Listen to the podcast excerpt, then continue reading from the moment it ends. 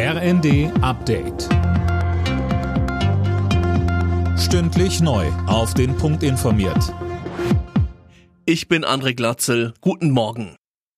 Das EU-Ölembargo gegen Russland ist laut Wirtschaftsminister Habeck zum Greifen nah. Noch blockiert Ungarn die Pläne.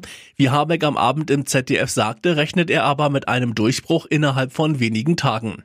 Um zu verhindern, dass Russland durch die enorm hohen Rohstoffpreise trotzdem Milliarden verdient, schlägt Habeck außerdem eine Art Käuferkartell vor. Das ist natürlich eine ungewöhnliche Maßnahme, es sind aber auch ungewöhnliche Zeiten und daran wird auch gearbeitet. Diese Idee funktioniert allerdings nur, wenn sehr viele Länder mitmachen. Sonst hat man immer Ausweichbewegungen und daran hapert es bisher noch, aber die Europäische Kommission und die USA arbeiten genau an diesem Vorschlag.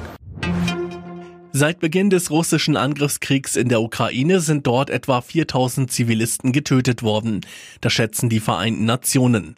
Russland hat in der Nacht unterdessen seine Luftangriffe fortgesetzt, vor allem auf den Osten und die Zentralukraine. Die Zeichen nach den Landtagswahlen in Nordrhein-Westfalen und Schleswig-Holstein stehen auf Schwarz-Grün. In beiden Ländern starten heute Sondierungsgespräche von CDU und Grünen. Philipp Rösler mit den Details. In NRW hatte die CDU mit ihrem Spitzenkandidaten Wüst die Wahl vor gut einer Woche gewonnen. Die Grünen landeten auf Platz drei hinter der SPD. Neben Schwarz-Grün wäre rein rechnerisch auch eine Ampel aus SPD, Grünen und FDP möglich.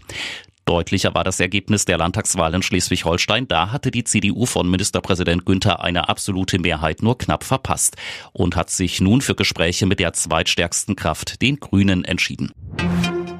Hertha BSC bleibt in der Fußball-Bundesliga. Im Relegationsrückspiel setzten sich die Berliner mit 2 zu 0 gegen den HSV durch. Das Hinspiel hatten die Hamburger mit 1 zu 0 gewonnen. Alle Nachrichten auf rnd.de